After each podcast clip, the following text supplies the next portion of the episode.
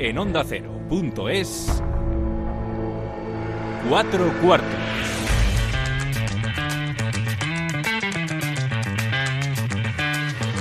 David Katz.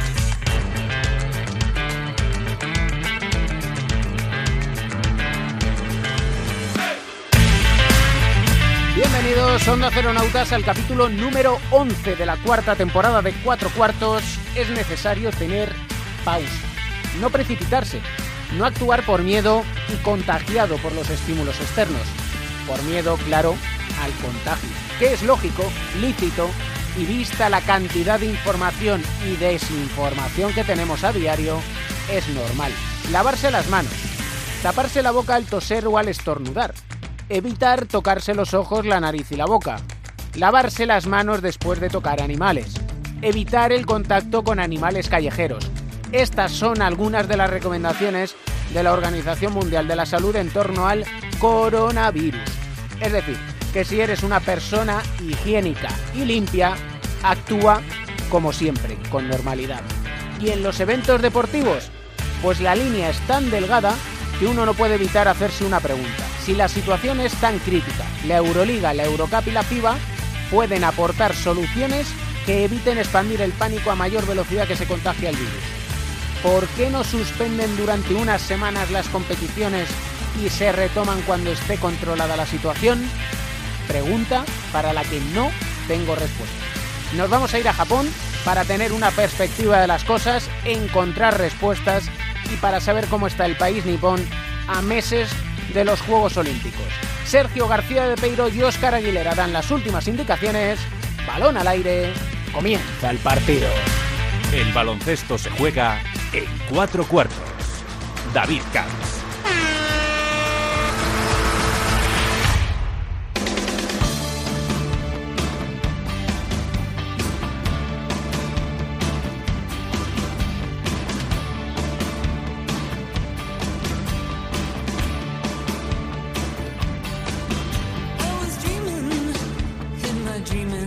Este es un clásico de Patti Smith.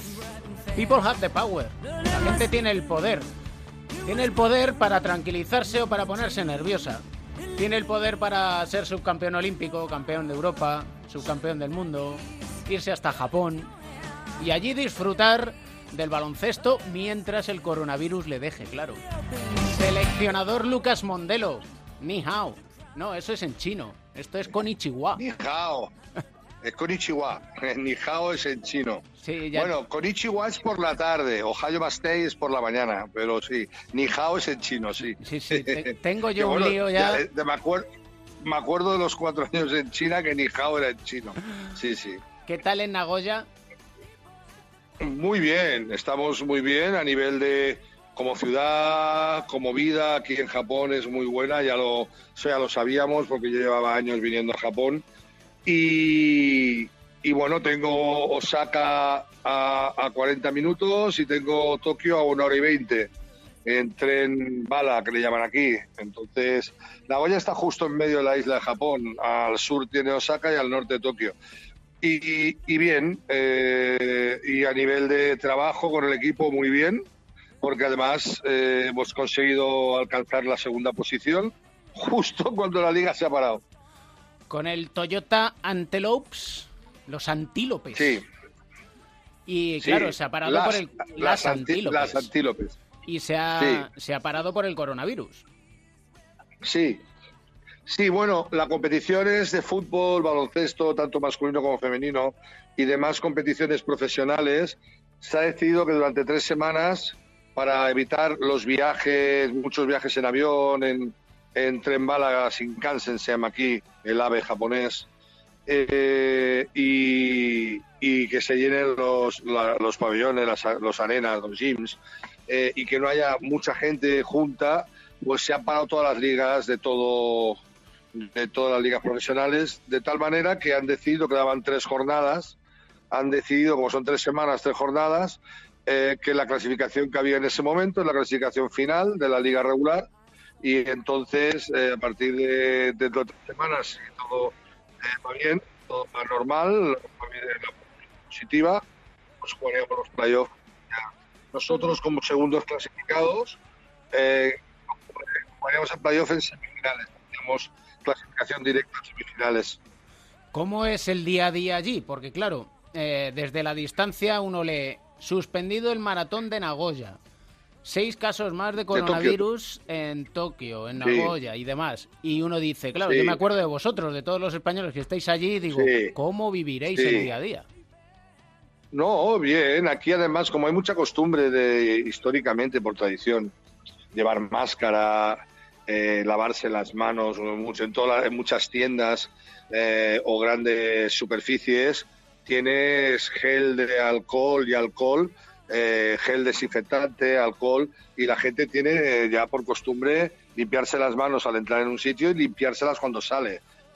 y ya te lo facilitan los propios los propios shopping malls, ¿no? Entonces no es muy diferente a lo que se vería realmente aunque no hubiera coronavirus. De todas maneras, piensa que las cifras de Japón están infladas por culpa del, del transatlántico de, que había en Yokohama, de las 700 personas aquellas del transatlántico. Entonces, en realidad, contagiados aquí dentro de Japón eran unos 200, los mismos que en España. Entonces, eh, eh, bueno, han tomado bastantes medidas aquí en Japón y de momento parece que están parando el golpe. Lo que pasa que, a ver, esto es una enfermedad contagiosa, muy contagiosa, más que el virus, que, el que la gripe. Y entonces, pues bueno, evidentemente llevará un proceso. Esperemos que sea un proceso en positivo, pero esto durará un tiempo, un tiempo importante. Eh, y a ver si en ese tiempo también consiguen algo para, para paliar o para vacunar en contra de, esta enfermedad. Pero la vida es muy normal, ¿eh? No varía mucho de lo que yo he visto de Japón en invierno, eh, con las mascarillas, la limpieza de alcohol, ¿vale? Lo único que sí es cierto que en las tiendas el alcohol falta y las mascarillas también, pues como en todos los sitios, pues bueno, eh, se hace recopilación de cosas la gente porque se asusta o, o, porque alguien quiere comprar para luego vender más caro, que ya sabes cómo es esto. Pero bueno, la vida de verdad no ha cambiado mucho, de verdad que no ha cambiado mucho. Es que entramos en pánico rápido, ¿eh? Sí, es, ya lo encuentro normal. Eh, fíjate que aquí hicieron un fake, en, en Twitter hicieron un fake, en Twitter o Instagram, ah, no recuerdo muy bien si fue en uno o en otro, yo creo que fue en Twitter, en Japón, dentro de Japón, de que en Tokio se estaba desabasteciendo la, el papel higiénico, ¿no? Y entonces el mundo, toda la gente entró en pánico y se fue a las tiendas a comprar papel higiénico pensando que se había agotado. Y evidentemente era mentira y había papel higiénico el que quisieras o más. Pues por culpa de ese fake, ese día se desabastecieron las tiendas porque todo el mundo fue a comprar pensando que era cierto el fake. Fíjate el daño que puede hacer Twitter. Luego, bueno, luego ya normal, pero la gente ya le entró la psicosis, ¿no? Entonces que ya yo no entiendo lo de papel higiénico. O sea, que yo preferiría coger alcohol, vitaminas, comida y agua, pero bueno, lo del papel higiénico no lo acabo de entender muy bien. Sobre todo porque allí recordemos que, que los váteres son con agua. Sí, Sí, realmente a veces hay algunos váteres que tienes que estudiar un poquito, haber estudiado un poquito de ingeniería o, un curso básico de, informática, porque no, no, está muy. Eh, mira, aquí la limpieza es, es buenísima, es, mm, eh, los sitios están muy cuidados, los váteres, pues bueno eh, tienen pues de todo, te, te, limpian desde todos los ángulos, las tapas son calentitas, está todo muy bien. No, no, realmente eh, cuando vuelves a España dices, vaya, hostia, hostia. ¿Qué ha pasado? Yo por eso, cuando se habla de los Juegos Olímpicos de Tokio, 24 de julio, conociendo lo pulcros que son en Japón, me cuesta pensar que no se vayan a celebrar. Yo, yo, claro, yo espero que sí se celebren, porque no te clasificas a las Olimpiadas todos los días y sería la segunda. Pero bueno, mm, a ver, hay que ver la evolución de la enfermedad y todo. Aquí están por hacerlas, están tomando todas las medidas necesarias para que no, para que se puedan hacer. Eh, tienen todas las instalaciones terminadas, tienen, lo único que tienen parado un poco el tema de los voluntarios, porque claro, como no pueden hacer ahora aglomeraciones de gente, tenían que haber empezado los cursillos de voluntarios, pero bueno, eso ya sabes que algún alguna parte de los cursillos se pueden hacer audiovisuales desde casa y luego se pueden acelerar. Tampoco es que sea algo que es una materia que si no la das durante mucho tiempo eh, no puedas asimilarla. Pero, pero bueno, mm, como siempre están dando ahí chispitas, a mejor no se celebran, a mejor no sé. Eh, yo creo que sí, a ver, yo creo que en los próximos dos o tres meses, eh, yo creo que se habrá parado bastante. No habrá desaparecido, evidentemente, esto no desaparecerá de la noche a la mañana, pero que esté lo suficientemente controlado para que permitan el, el poder eh, celebrar los Juegos Olímpicos porque serían tus segundos Juegos Olímpicos. Somos subcampeones olímpicos en Río. Y oye, hay que seguir en la élite mundial, hay que seguir asustando al personal, ¿no? Sí, bueno, las medallas nos gustan a todos eh, y ya sabemos lo que pasa a veces. A veces el deporte es justo o injusto. Normalmente acaba siendo justo con el que se lo merece con el tiempo, pero a veces hemos tenido suerte en algunos momentos importantes y, en otros momentos tendremos mala suerte aún siendo brillantes. O sea, eso seguro que pasará. Entonces, bueno, el ciclo este es larguísimo. Mm, yo no estoy, yo no quiero que se acabe nunca. Eh, realmente lo que ha hecho este grupo de chicas eh, de ganar siete medallas consecutivas es algo bastante difícil de repetir, por muy bien que lo hagas. Eh, y claro, nos hemos acostumbrado mal y encima pues nuestra mochila cada vez pesa más porque va cargadita y entonces y los rivales pues eh, sacan generaciones buenas, cada vez nos tienen más ganas eh, y bueno, va a ser muy complicado. Realmente este año, mm, ya no lo digo yo, también lo dice FIBA, porque se, hay nueve equipos con posibilidades reales de medalla, claro, si hablamos que juegan 12 y que hay nueve que realmente podrían quedar tranquilamente plata o bronce, porque bueno, Estados Unidos, eh, si no pasa una catombe, será oro. Entonces, porque en chicas la diferencia es mayor que. Además, en chicas vienen con el primer equipo, o sea, mm. siempre vienen con el primer equipo.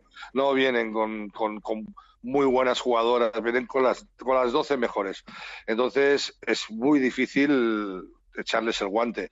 Eh, sobre todo por el tema ya no de talento, que, lo, evidentemente el talento de la, del grupo de élite, el físico, el físico no lo puedes igualar y por ahí ya vas mal. Si no lo puedes igualar y encima son buenas, pues bueno, puedes, puedes jugarles, puedes competirles eh, un día inspirado, pero bueno.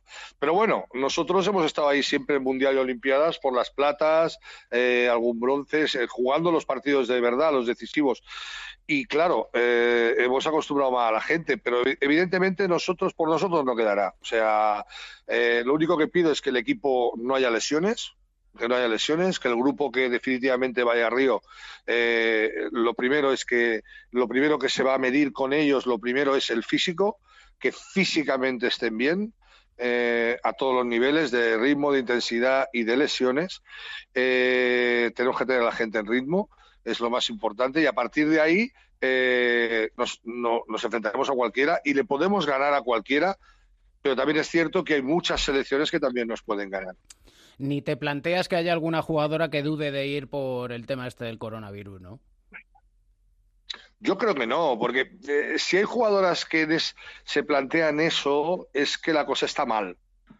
Eh, la cosa está mal y entonces es que a lo mejor eh, mm, habría la posibilidad esta de, que no se celebraran o se, o se, o se retrasaran o, no sé, esto ya hablo por hablar, ¿eh? esto ya me lo invento, ¿no? porque es ciencia ficción. Yo creo que todo el mundo querrá ir, fíjate que la gente fue a Serbia ya en plena crisis, evidentemente nos libraron de ir a China, porque era una cosa de sentido común y todas las partes lo hicieron muy bien. Y ahora, eh, pero aún así en Serbia pues ya, ya, estaba todo el tema, ya había que viajar y, y, la gente cogió responsabilidad y fueron muy profesionales pero yo creo que nadie se planteará esto, porque es que si se plantean esto, porque todos somos humanos y todos tenemos nuestros miedos y nuestras prioridades, también es cierto que si alguien se llega a plantear eso es porque el tema no ha mejorado y esperemos que dentro de tres meses, que es cuando tiene que tomar la decisión el COE, por lo que porque las, las Olimpiadas son dentro, dentro, de cinco o seis meses, o sea, dentro de cinco meses, si no cuento mal. Entonces, claro, se supone que para entonces todo estará mejor. Eso esperamos. Lo que sí he visto, ahora yendo a lo que es la liga y para ir concluyendo el cuarto, los nombres de los equipos allí me encantan, ¿eh? las antílopes, las koalas, girasoles, abejas reina, pumas. Sí, Sí, sí, sí, sí, sí. Es, es interesante, es muy divertido.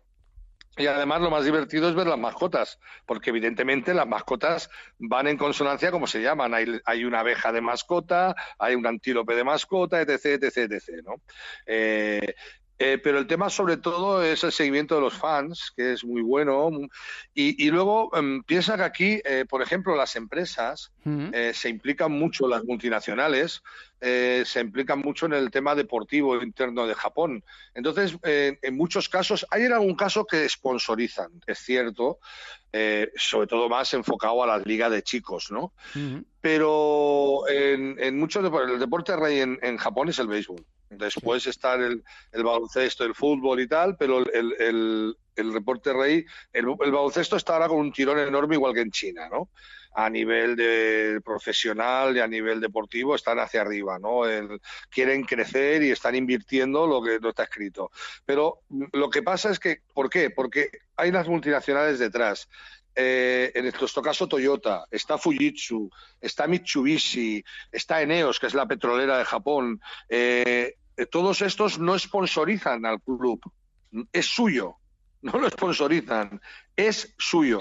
Entonces tienen una división aparte con trabajadores que trabajan para, para, para, para, el equipo y es una división más de la empresa, ¿vale? Entonces, eh, claro, todo es muy profesional. Los medios, hay muchos medios, es una pasada.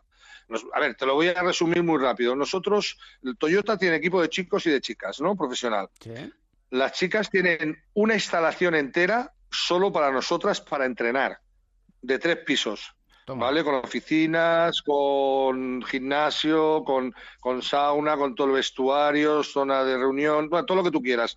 Una instalación, pero que además solo estamos nosotros, no vienen ni las mamás ni los papás a hacer gimnasia, ni, ni tienen otro tipo de actividades. Es para entrenar, eh, las, además las jugadoras eh, exceptuando dos o tres eh, top, las demás tienen incluso cerca del pabellón, tienen donde vivir, que los pone el club como una, una instalación para dormir, para comer, para que todo se lo da el club. Bueno, entonces, resumiendo, eh, esa instalación es solo para entrenar y vivir. Después, el Toyota masculino tiene otra instalación igual que hace la misma función. Las dos instalaciones son propiedad de Toyota no son del municipio, ni del ayuntamiento, ni de... no, no, son suyas. Por lo tanto, por eso puedes hacer lo que, lo que quieras y solo estás tú ahí. Y luego tienen la instalación de juego, un pabellón de 12.000 espectadores. O sea, tienen la instalación de juego, la instalación de entreno de chicos, la instalación... Pero que las instalaciones de entreno en España serían instalaciones de juego. Ajá. ¿Vale? O sea, para que te hagas una idea. Y esto pasa en, no solo con nosotros, sino en varios clubes. Claro, en función de, del club que es, es más potente o menos potente lo que te he dicho, ¿no? Claro, Toyota es una de las multinacionales más grandes, invierte mucho y está y está y está a tope. O sea, realmente estoy eh, eh, muy a gusto eh, y muy encantado con lo que veo y con cómo se hacen las cosas y tal. Realmente esto es, como se dice en Cataluña, flor y violas, ¿no? O sea, es... y tanto. Ahora, escuchándote a ti, hablando con Seba Pablo Aguilar, David Doblas, que están por allí, entendemos por qué emprendéis rumbo hacia el lejano oriente. Y, habla con Gil, que Gil todavía te va a decir más cosas más, más bonitas. ¿Sí? Luis Gil, que también está, sí, Luis está, Luis está encantadísimo también. Por lo que te he dicho, ya, independientemente de, tu, de tu contrato profesional, ¿eh? Eh, eh, todo lo que hay alrededor, lo que te acabo de explicar, pues él te podrá explicar lo mismo o más. Eh, con lo suyo, ¿no? O sea, porque hemos hablado, él y yo hemos hablado más una vez, y claro, eh, estaba, pero, y además tienes esto, y no, bueno, y lo otro, y lo, y lo demás allá, increíble, increíble, ¿eh? unbelievable, unbelievable, estamos siempre igual. Una, una última duda, 8 de marzo sí. es el Día Internacional de la Mujer, y me pregunto yo, porque yo la, el recuerdo que tengo de la sociedad de Japón es una sociedad muy machista. Entonces, yo no sé si eso ha cambiado allí o no.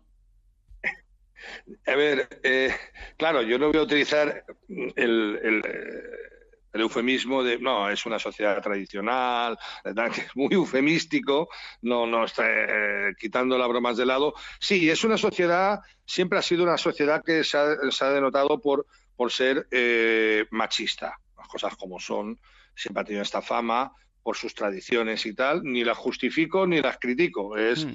era la realidad, era la realidad. Eh, ahora es un poco menos machista. O sea, por, lo sé porque yo lo noto de. Yo, vengo a Japón desde hace cinco años, ¿vale? Y, yo noto cosas mm, que han cambiado un poquito. Y sobre todo la gente, mi, mi mujer, Mercedes, que eh, ha estado en Japón toda su vida, eh, me lo dice ella, me explica, oh, mira, esto antes era imposible y esto era imposible y ahora ya eh, han mejorado mucho, ¿no? y, realmente ellos con las mujeres mm, mm, sí, bueno, eran machistas, siguen siendo machistas, pero están ahora mismo eh, puestos de dirección, puestos de... Mira, la, presidenta de la liga es, es, una mujer y la el presidente de federación, la presidenta de federación de baloncesto es una mujer. Eso antes, hace 10 años o 15 era impensable, impensable en la, la forma tradicional de pensar del japonés.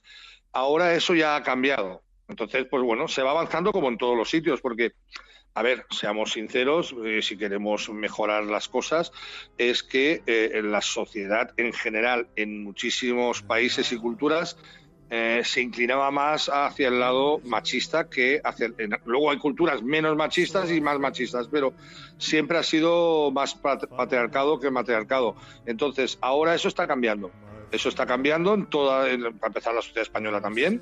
Estamos avanzando mucho, falta mucho camino también por recorrer, pero la mujer está cogiendo voz, fuerza y, protagonismo y ese es el camino a seguir. Eh, y ya está. y por ahí vamos bien. Sin duda alguna. Vamos bien. ¿Quieres dedicarnos una canción o recomendarnos una canción para terminar el cuarto? Eh, te doy a elegir entre mis clásicos de siempre y de ahí y de ahí no me salgo. El, los mis clásicos de siempre son el My Way. Sí. Me encanta más. Voy a hacer una cosa que me van a crucificar. ¿eh? Ya lo sé yo, pero lo voy a decir. No, me gusta más el de Elvis. Cuando lo cantó Elvis, cuando lo cantó Elvis ya ah. bastante mayor, cuando le cambia un poco, un poco la letra y le dice que a veces mordió más de lo que podía masticar y que se lo tuvo que tragar. Eh, eh, me encanta, el del My Way de Elvis, eh, me siento identificado. por eso, no, y el, My Way de Sinatra también, pero soy muy de, soy muy de Elvis. eres un clásico, eres un clásico. Sí, un clásico, un clásico. No quería meter a Sabina porque siempre meto a Sabina, pero creo que hoy no toca Sabina. Otro día hablaremos de, de pedir algo de Sabina, pero ahora el, My Way de Elvis eh, estaría bien. Un abrazo muy fuerte de la lejana España, ¿eh? Muchas gracias. A ver si dentro de un mes estoy ahí, me dejan viajar y no pasa nada. un abrazo enorme, Lucas. Un abrazo, gracias por estar ahí siempre.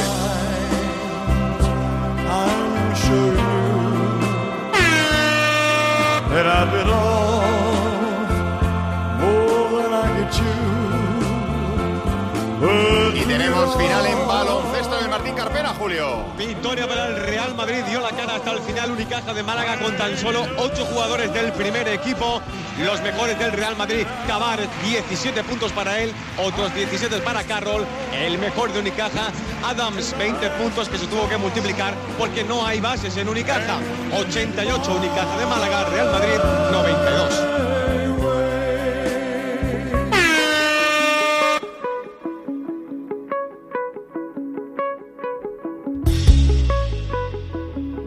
De pick and roll. Tiempo de los analistas con Joe Llorente, Pepe Catalina, Pepe Catalina, Joe Llorente. Tanto monta, monta tanto. Monta tanto. Isabel como Fernando, Con muchas ganas de volver a compartir con vosotros este tiempo para baloncesto. ¿Cuántos partidos de baloncesto a puerta cerrada habéis visto? Pues... Eh, bueno, yo de ayer, de ayer o anteayer, vamos, y no sé si algún otro más, no, no recuerdo la misma. Yo sí que he visto unos cuantos. Eh, ah, sí, sí, bueno, yo de, hecho juego uno también. Sobre todo en, Grecia se ha habido varias veces suspensiones por lanzamiento de objetos por las aficiones de radicales, ¿no? De los primeros clubes de la liga griega, sí que he visto alguno más. Se hace raro, la verdad. Y eso que ayer en Milán lo disimularon bastante bien, poniendo ahí esas lonas sobre el graderío que le daba un poco más de, de, color, ¿no? Y no ver asiento vacío, pero sí, se hace, se hace muy extraño. Yo creo que disminuyeron un poco el, sonido también de la cancha, ¿no? Porque lo habitual es que se hubiera oído voces de los jugadores, de los entrenadores y apenas se oyó nada. No, sí, a poco, es verdad. estaba todo muy muy detenido. Como jugador como es, Joe, porque, claro, tiene que ser... Bueno, sí, sí es, extraño, bueno, es una sensación rara, pero bueno, eh, poco a poco te acostumbras. Al final es lo que haces cada día, ¿no? Eh, hay que cambiar un poco el... Eh, pues la, mentalidad, ¿no? Sí que es, ciertamente, cuesta un poco y claro, pierde mucho color, ¿no? Pierde muchos estímulos externos pero bueno, ¿qué se le va a hacer, no? Hay que apechugar con lo que con lo que te llega y ya está. Esta es un poco la misión del deportista profesional. Mira, esa frase... Jugar, en cualquier condición. Apechugar con lo que te llega. Eso viene bien para el tema que tenemos que tratar, como es el, el descenso en la Liga Endesa. Porque apechugar con lo que le llega a Movistar Estudiantes, a Fuenlabrada, que son los dos equipos ahora mismo que peor lo tienen con dos victorias menos que Betis y Murcia. No sé cómo lo estáis viendo. Bueno, la verdad que siempre es complicado para los equipos que se van quedando abajo en la clasificación el afrontar lo que queda de temporada con esa tensión que esta vez sí que es real y con la amenaza ya como algo verdadero, ¿no? A diferencia de temporadas anteriores que no había ascensos, ahora sí que hay ascensos, con lo cual el descenso es una realidad, ¿no? Entonces, pues se hace complicado cuando estás en dinámicas perdedoras, cuando te quedas ahí abajo. Y bueno, pues es verdad que ahora mismo Montaquisco Labrada y Movistar Estudiantes lo tienen difícil, ¿no? Quedan todavía 12 jornadas, que es bastante recorrido. Eh, Montaquisco Labrada ha cambiado a entrenador, está Paco García, el equipo ha dado unas señales de mejoría importantes. También le ha pasado al mismo Estudiantes, con a Javi Zamora, pero no, no está siendo suficiente. Montaquisco Labrada tuvo el otro día un partido ahí en la mano que se le escapa, con la desgraciada lesión de Jerome Randall, que era un buen fichaje. Además, eh, tienen este partido aplazado con el Herbalife Gran Canaria, que yo creo que va a ser fundamental para sus posibilidades. Pero bueno, todavía, todavía queda tiempo para que, para que puedan reaccionar y yo creo que va a ser una disputa pues dramática, ¿no? Porque al final se acaba convirtiendo en algo pues eh, dramático para esos clubes que están teniendo de, ese bajón que puede suponer el dejar la ACB y, ir a la Leporo, que es una muy buena liga, pero que no deja de ser pues una, una caída importante, ¿no? Y sobre todo para el Movistar Estudiantes, que ya se ha salvado de unas cuantas en el pasado, pero que la amenaza esta vez es real, real y, y está ahí, yo creo que llamando a la puerta. Sí, sí, sí, coincido con todo lo que ha dicho Pepe. Y además quería añadir que la situación de angustia es muy diferente a las que se vive en otro tipo de, situación. No hay nada tan eh, tan acuciante o tan presionante como el saber que vas a perder la categoría. Y eso condiciona mucho el rendimiento de todo el mundo, ¿no? Eh, además, no sé qué pasa, que cuando estás en esta dinámica de dificultad, eh, encima siempre ocurren eh, circunstancias que te la agravan, ¿no? Siempre hay lesiones, partidos que pierdes en última instancia, que no te explicas cómo ha sido, etcétera, ¿no? Y eh, bueno, es eh, es también parte de la competición, claro, porque unos tienen que ganar y tienen que perder. Lo que pasa es que hay ocasiones en el que el descenso de categoría es enorme, ¿no? Y en este en este caso es es uno de ellos, ¿no? La, diferencia entre una liga y otra es muy grande, a pesar de que la liga de Poro es una liga estupenda y precisamente la, diferencia es mucho más institucional y derivada de este defecto que deportiva, ¿no? De, este, esta carencia que... Sí. Además, en el entorno, eh, sobre todo yo creo que en el de Movistar Estudiantes, que no lo han conocido, Montaquí fue la verdad lleva varios años en la CB, pero ya ha tenido sus etapas también en la Liga LEP, supone la amenaza de la continuidad del proyecto, por lo que puede eh, acarrear a nivel económico y, además una institución como, como Vista de Estudiantes que viene arrastrando una deuda que el ACB a día de hoy se hace llevadera, pero uno no sabe si será posible subir un descenso deportivo, ¿no? Pero bueno, todavía quedan, como decía, quedan 12 jornadas, quedan muchas cosas por Queda mucho, sí. Es cierto que Murcia y Betis Energía Plus han aprovechado los tropiezos de sus rivales directos para ganar ellos, pero sí que coincido con Joe, que parece que eh, lo del el refrán, ¿no? En, para el perro flaco todo acaban siendo pulgas, es verdad, ¿no? Porque lo fue labrada, el otro día tenía un, partido brillantísimo, entró eh, en los últimos minutos con una ventaja más que sustanciosa, se le lesionó un jugador que acaba de llegar y estaban esperando a la Liga Australiana, tiene la oportunidad de ganar la primera, antes de la, del tiempo regular, luego la, la prórroga, son, son derrotas que, que pesan anímicamente, ¿no? Y que eso acaba siendo media en un equipo que antes de la llegada del nuevo entrenador ya tenía problemas para cerrar los partidos porque se acaba convirtiendo en una cosa mental. Sí, sí, efectivamente. Eh, acaba convirtiéndose en un eh, problema en el que pesa mucho más lo que te pasa por la cabeza que lo que sucede en la cancha realmente. En lo que cualquier eh, situación extraña o cualquier pequeño fallo se convierte en un obstáculo insuperable y finalmente pues acabas perdiendo el partido que en otras circunstancias y con otras eh, con otros vientos más favorables siempre caería de tu mano.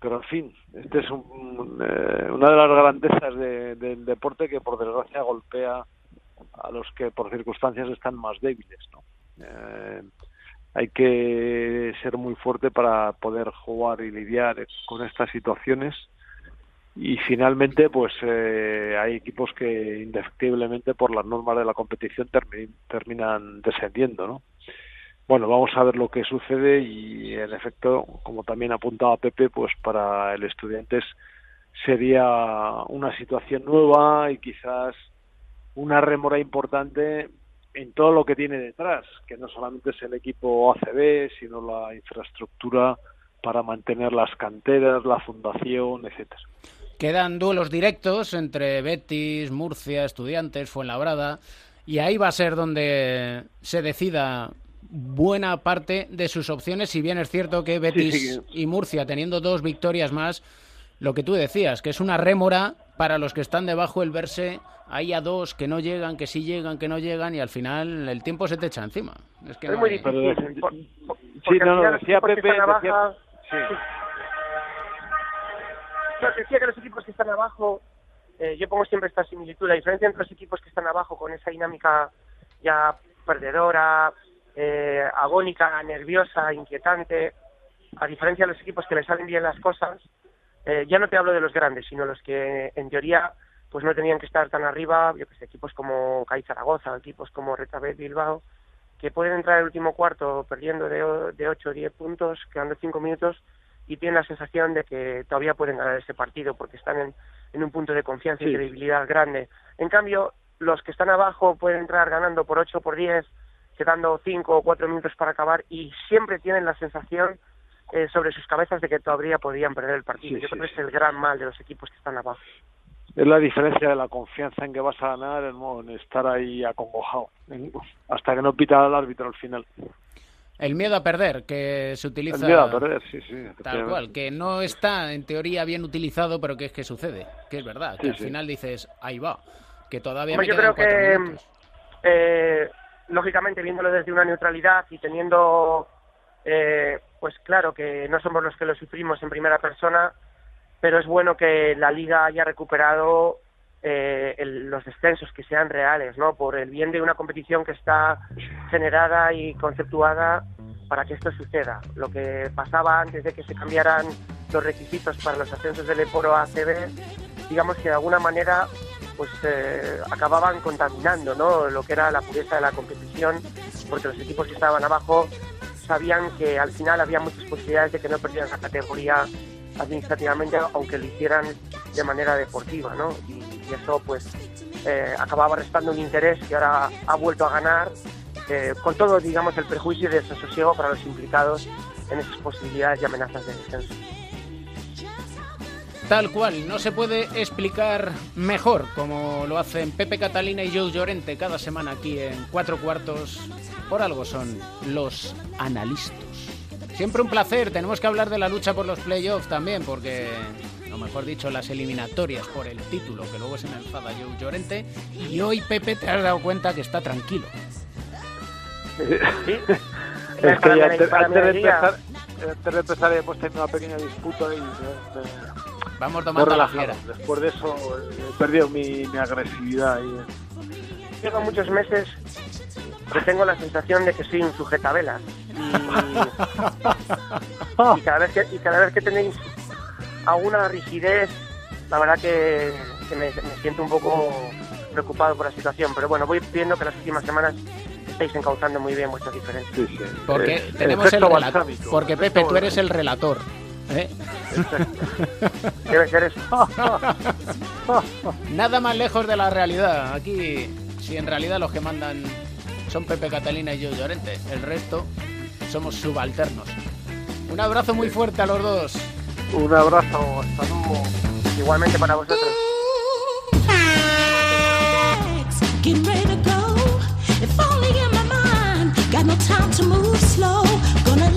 Ha ido un poco la rodilla, por lo que parece. Contacto. Puede ser una, una lesión importante, esperemos que no lo sea, pero desde luego ha sido muy feo el gesto que ha hecho esa, esa rodilla.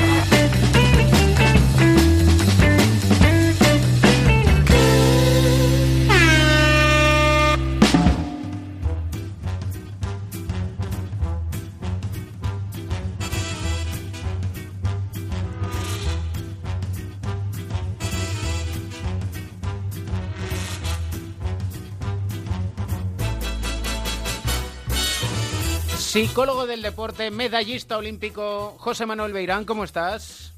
Muy bien, David, encantado. Tenemos que hablar otra vez, lo hemos hecho ya en estas cuatro temporadas varias veces, pero como por desgracia se repite el hecho de ver jugadores lesionarse de gravedad, como es el caso de Santi Justa, recientemente operado, como es el caso de Randall en su debut con el Fuenlabrada, lesiones graves, lesiones que les van a tener meses y meses alejado de las canchas.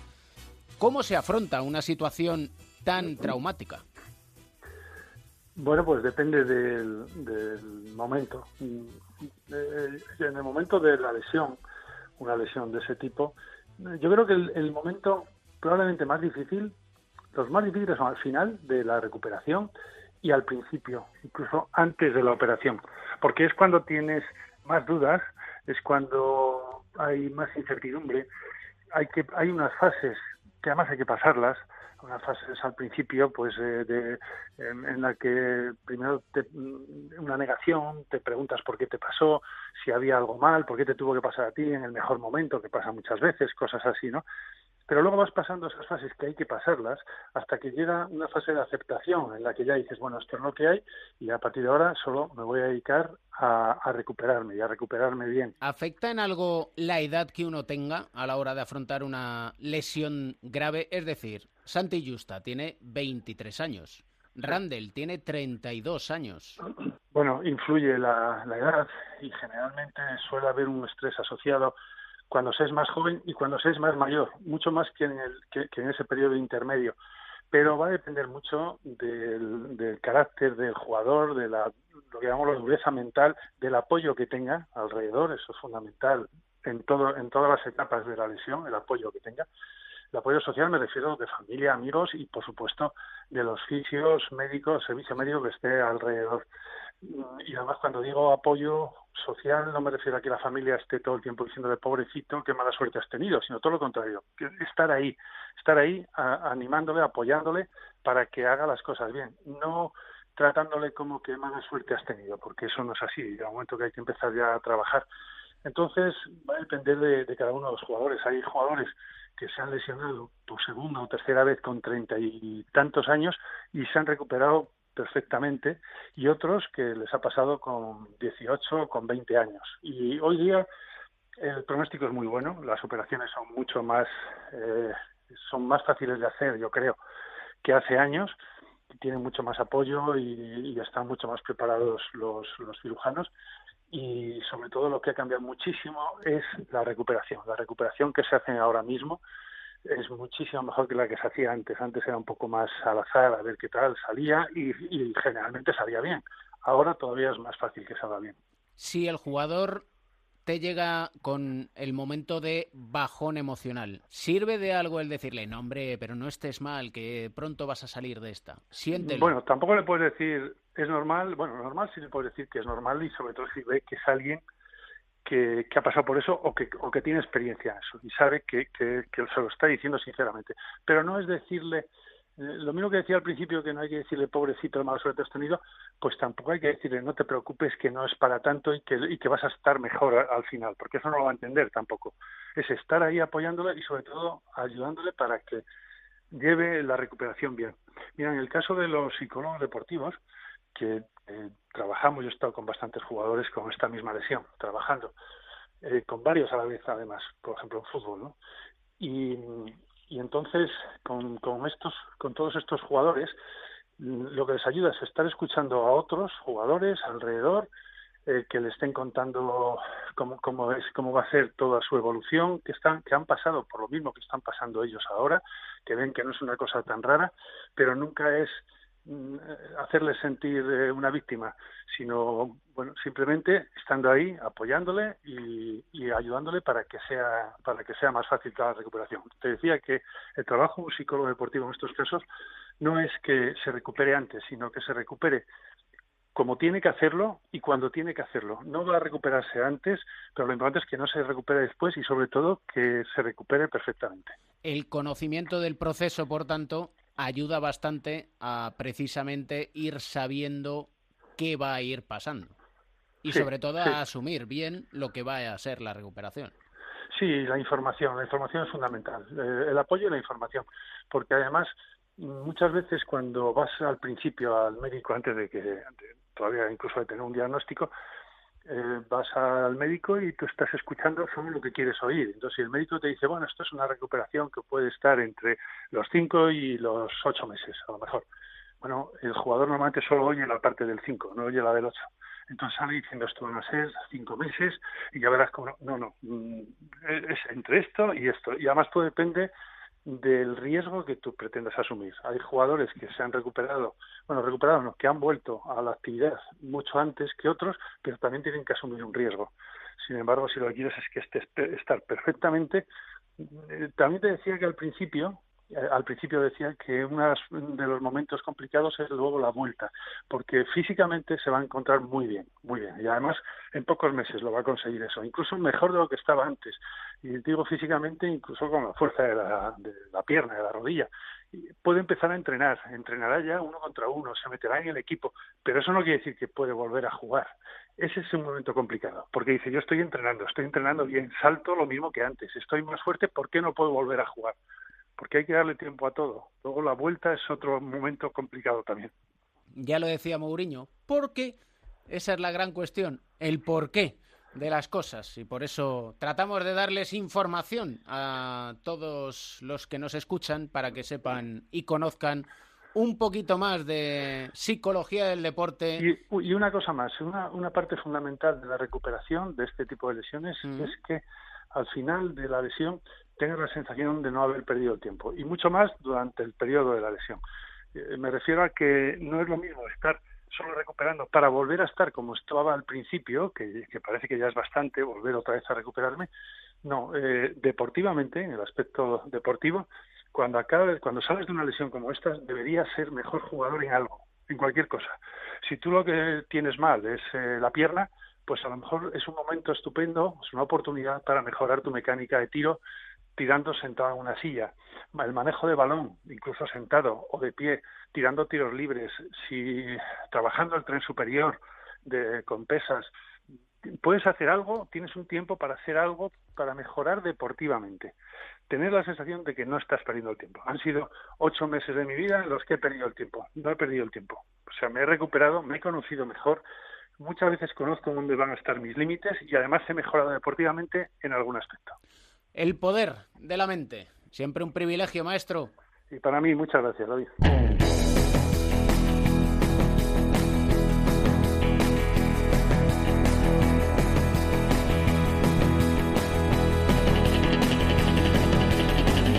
Gallego de Pro, Melotero, ¿cómo estás? ¿Qué pasa, Camps? ¿Cómo vas? Liga Femenina. Liga Femenina. ¿Ya has Volvemos visto- a la carga. Welcome back. Ahí estamos. La Liga Femenina, que además está de enhorabuena porque hace seis jornadas que volvía a nuestra liga una de las mejores jugadoras de los últimos años en la competición. Máxima anotadora dos veces. Es la mejor jugadora paraguaya de la historia. Comenzó a botar el balón naranja con siete años y con 10 años ya le dijo a sus papás que ella iba a vivir de esto. Se llama Paula Andrea Ferrari. Pau Ferrari está con nosotros, Camps. ¿Qué tal, Pau? Hola, ¿qué tal? Muy buenos días. ¿Cómo vamos? Muy bien, muy bien. Welcome back, que dicen, Sí. ¿no? Contenta de, de estar de vuelta en tierras españolas, que, que mola mucho. ¿eh? La verdad, sí, más que nada porque yo lo que me he extrañado es que te hubieras ido de tierras españolas. Ya. Lo que pasa que, bueno, yo, yo te digo, no, la liga francesa muy bien, ¿eh? Yo creo que he tenido mala suerte a nivel de lesiones, o si no, posiblemente hubiese seguido ahí porque la verdad que mola mucho. Es una liga súper buena, muy seria, la verdad que hacen muy bien las cosas. Lo que pasa que pff, tuve una odisea de cuatro meses que, madre mía, ¿Cómo los has pasado? pues la verdad que he sufrido, he sufrido bastante. Es, eh, lesiones muy tontas porque no fueron ninguna grave, o sea, una, un esguince de tobillo, vuelvo el primer entreno una rotura de fibras, luego vuelvo de la rotura de fibras, me meten un puñetazo, o sea, fueron cosas que no podía jugar, es que me perdí ocho partidos. De los diez que, de los cuatro meses, de los diez partidos, no jugué ocho. Y lo he dicho yo, pues aquí no es mi sitio. He pedido yo para ir, ¿eh? Y fíjate que venimos de hablar con José Manuel Beirán de las lesiones y de la sensación de perder el tiempo. Sí. ¿Qué ha exacto. pasado? ¿No? Pues eso, eso me ha pasado. Yo decía, es que, es que no puede ser esto. O sea, hay algo aquí cuando, cuando, ¿sabes? Cuando las cosas no van, no van, y te, y eres, en mi caso me considero en ese sentido inteligente, he dicho, no va, no va a ir, pues hay que dar un paso al costado. Y nada, pues fui a casa un mesecito a recuperarme y luego he vuelto por aquí. Y tú que eres una persona muy competitiva, el mejor lugar para volver era Zaragoza, ¿no? Uno de tus lugares talismán en España. Sí, no, la verdad que aquí, pues bueno, eh, sabéis que lo- las dos temporadas anteriores fueron espectaculares. Eh, sí que es verdad que con otras ambiciones, ¿no? Eh, yo creo que, ha cambiado un poquito el club en ese sentido, pero bueno, eh, han habido otros, otras cositas, otras ofertas por allí. Al final, pues eh, terminé aquí, bueno, muy contenta. Creo que estamos aún ahí en la lucha por los playoffs, así que a ver si puedo darle esa manito al club. En este tiempo que has estado fuera, ¿has notado mucho cambio en la liga? ¿A mejor? Pues sí, yo creo que este año ha dado un paso competitivo muy, muy, muy, muy grande. O sea, en comparación al año pasado, inclusive de jugadoras, ¿no? Yo creo que, que ahora han vuelto muchísimas jugadoras españolas que estaban fuera. Eh, yo creo que el nivel de extranjeras ha dado un paso adelante también y eso hace que la liga sea más competitiva y que, y que bueno, tengamos sorpresas como como hace muchos años no teníamos que Avenida pierda, que Girona pierda, que algunos equipos de abajo ganen a equipos como Girona, que pasó con Lugo, ¿sabes? Que ganó a Girona y ganó a Avenida, eso no pasaba hace muchísimos años, ¿no? Entonces yo creo que ahí uno se da cuenta que, bueno, de que se puede y que la liga está más competitiva que nunca. Además, Pau, tú eres lo que mi madre llama un culo de mal asiento. He estado repasando todos los equipos en los que ha estado, quitando en Sawyer, no ha repetido dos temporadas el mismo equipo. ¿Por qué? Bueno, la verdad es que eso es algo que a mí me da mucha rabia. ¿eh?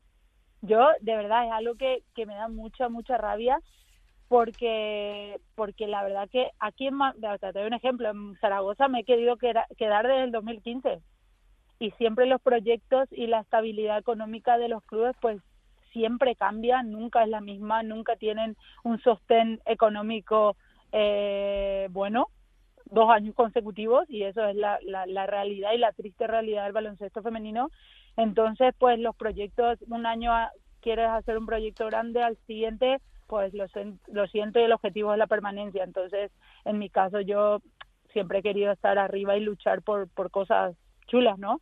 Y no pude conseguir esa estabilidad, aparte de los seis años de Sawyer, ¿no? Bueno, yo tengo una pregunta para ti. ¿Qué tiene Roger Federer que no tengamos el resto de los mortales? Nada, no tenéis nada los mortales.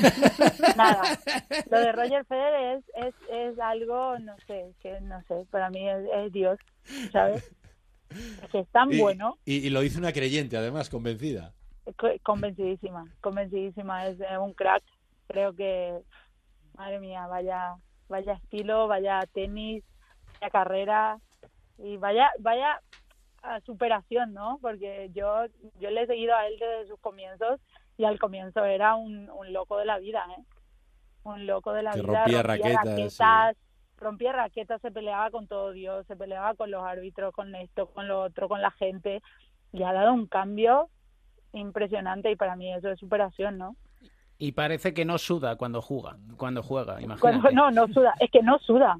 Bueno, Yo creo que el único que le hace sudar y lo admito es Rafa, ¿eh? Rafa le pone le pone sobre las cuerdas y le ha hecho le ha hecho sudar mucho. un placer tenerte de vuelta en nuestra liga y un placer tenerte aquí en cuatro cuartos hablando de la vida, precisamente. Y sí, Federer es bueno. ¿Qué le vamos a hacer? La vida es así. Es así. Hay gente que tiene un algo. Y tiene noso- un y hay gente como y nosotros que no y- tiene Y nada. hay otro que. Hay, los hay estrellas y estrellados. Tú ponnos en nuestro lugar. un beso Muchas muy gracias. fuerte. Un abrazo, Pau. Abrazo, suerte.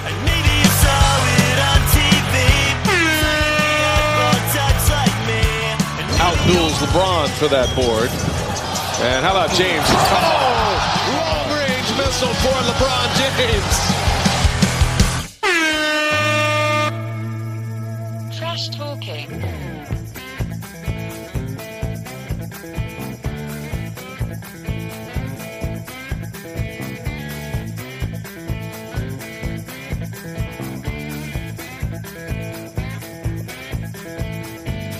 Hay veces que es mejor contar la intrahistoria.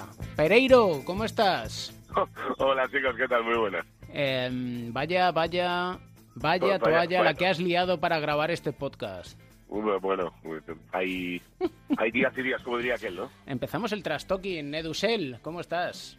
Muy bien, atizando directamente. No, no, que- el hemos, ventilador. hemos perdido, hemos perdido la, la educación, el, el decoro y no sé, hay cosas que tenía David y ha dejado de tenerlas. Lo siento mucho, Pereiro, pero habíamos perdido el ventilador.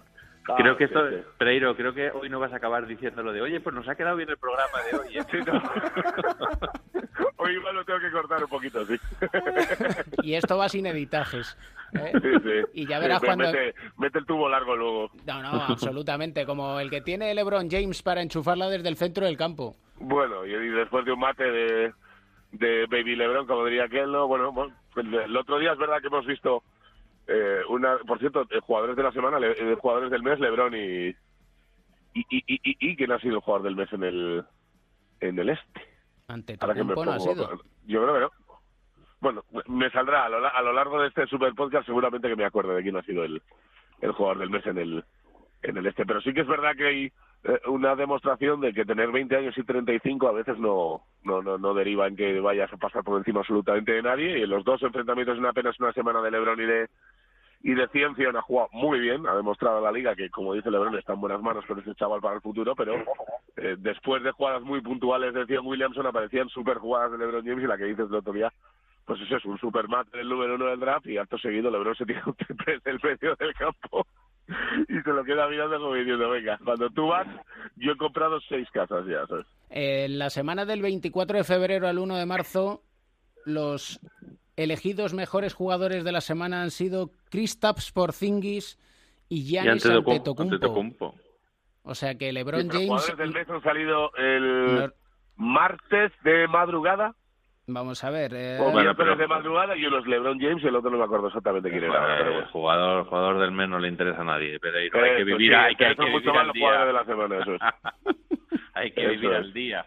Por cierto, eh, ya que utilizamos esto de eh, altavoz y crítica, no lo iba a, a comentar, pero es verdad que lo comentamos eh, estos días de, eh, de manera privada y bueno, pues lo de las eh, fotos y la imputación a ocho policías en Los Ángeles por eh, difundir fotografías del accidente de helicóptero de Kobe Bryant y que uno de los casos fuera que eh, uno de los policías quería ligar con una camarera eh, de un bar y que mandara fotos eh, una hora y cuarto después del accidente y que eh, recibiera la consecuente denuncia del dueño del local cuando su camarera le enseñó las fotos y que ahí apareciera la policía para controlar los teléfonos de ocho personas.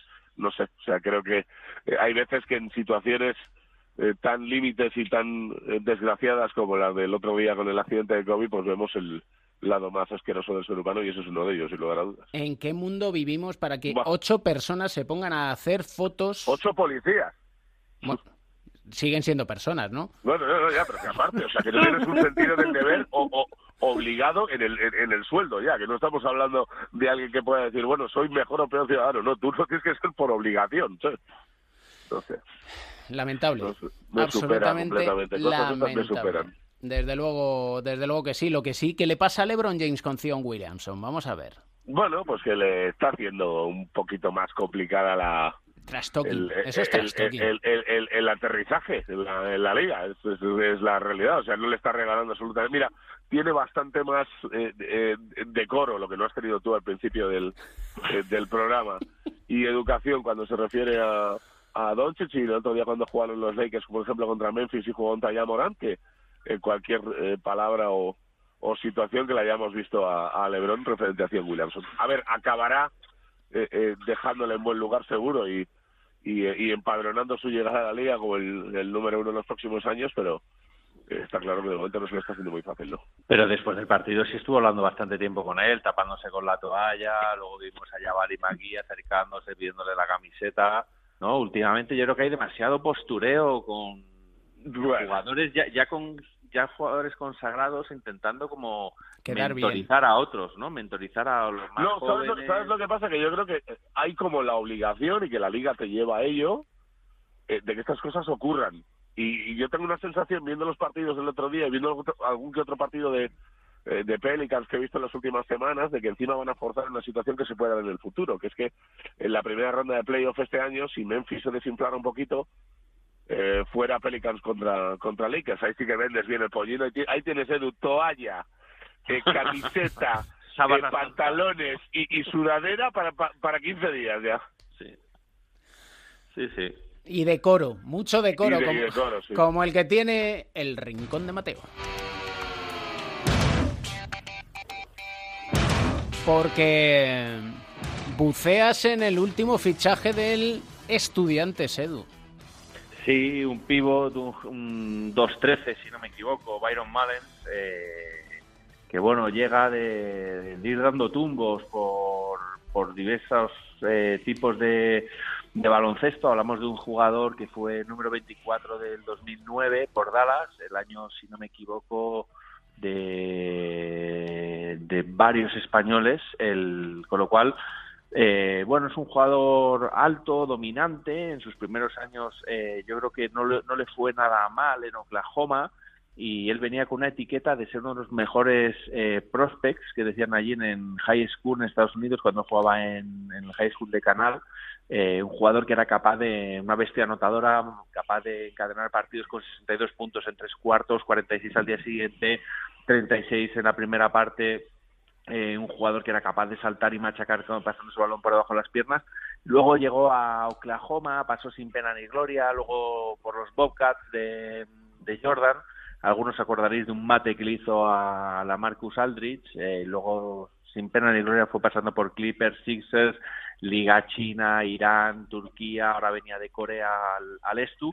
Pero bueno, él tiene una historia de superación bastante mm, inspiradora. eh, a su hermano le tuvieron por traficante de drogas, con lo cual le hizo ver que tenía que alejarse de, las calles, pese a que una de las grandes leyendas del básquet callejero, como Rafael Alston, que también conocido como Skip to My Lou en Rucker Park, eh, le encumbró. eh, él pasó por varias casas de acogidas, muchos colegios de en, en su etapa de instituto y quizás eso le hizo valorar las pequeñas eh, victorias del día a día, estar más involucrado en cosas sociales. Él fue eh, profesor y eh, en un correccional y no sé si recordaréis en el en el lockout de cuando vinieron cuando vino Ibaka a jugar aquí al, al, al Madrid Sí. él estuvo dando clases en un instituto en un corre- en un correccional con, con chavales que eran auténticos desahuciados de, de la vida y eso le hizo ver un poco lo afortunado que era, pese a que luego los tumbos que fue dando en, en las canchas por distintas ligas le han llevado a- aquí ahora a recalar al, al Estu, que, que buena falta le hace. Y a ver si le sirve de ayuda para intentar conseguir la salvación. Vamos a intentar mejorar la relación con Pereiro en el podcast de hoy, Edu. Con, con nuestra gramola. Ahora, a los, ¿cómo es? A ver, déjame que mire, a los 15 minutos de, de, de que me llame se vas a poner a arreglar la película. Mira, que la Esto es como cuando llegas tarde a casa y te abre la puerta la jefa y te dice, eh, baja a las perras, pero tú duermes fuera hoy. Pues esto, pues a ti te ha tocado hoy arreglar el empado al final te va a salir mal. Vete, vete, vete al Ibis a pillar una, una, una habitacioncita que, que hoy en casa, en casa no duermes. Pues mira, vamos a escuchar de fondo Volbeat con este sí. Parasite y también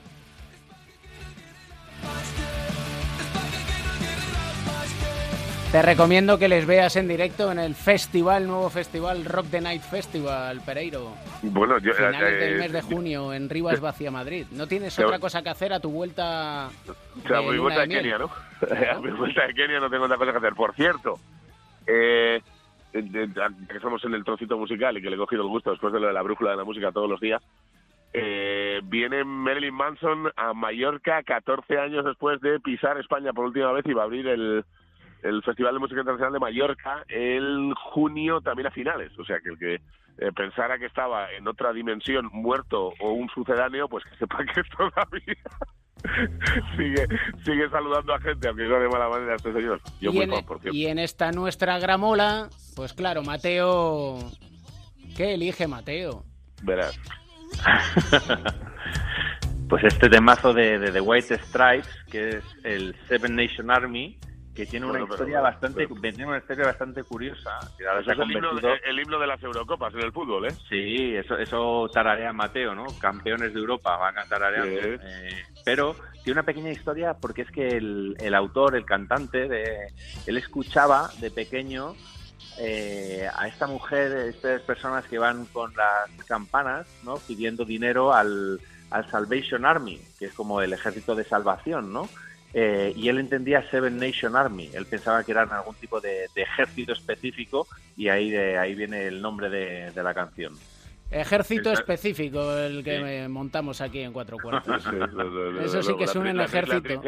Sí, con, Sí, con fuego amigo. ¿Cómo se te da a ti lo de esconderte con el casquito ahí de fondo? eh? Sí, sí, sí. sí. Ventilador. Campeones de Europa. Es una, maravilla. Sobre todo cuando somos campeones de Europa. Eso, sí, eso del mundo.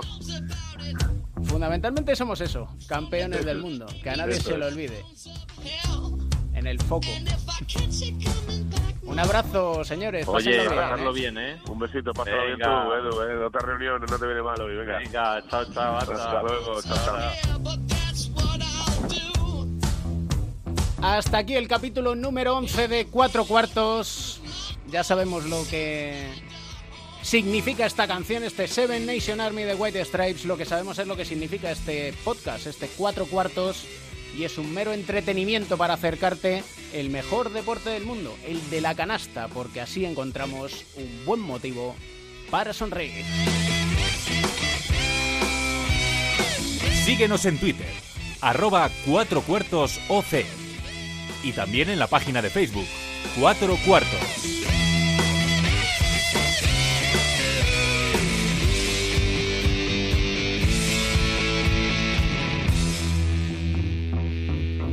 El baloncesto se juega en cuatro cuartos. David Camp.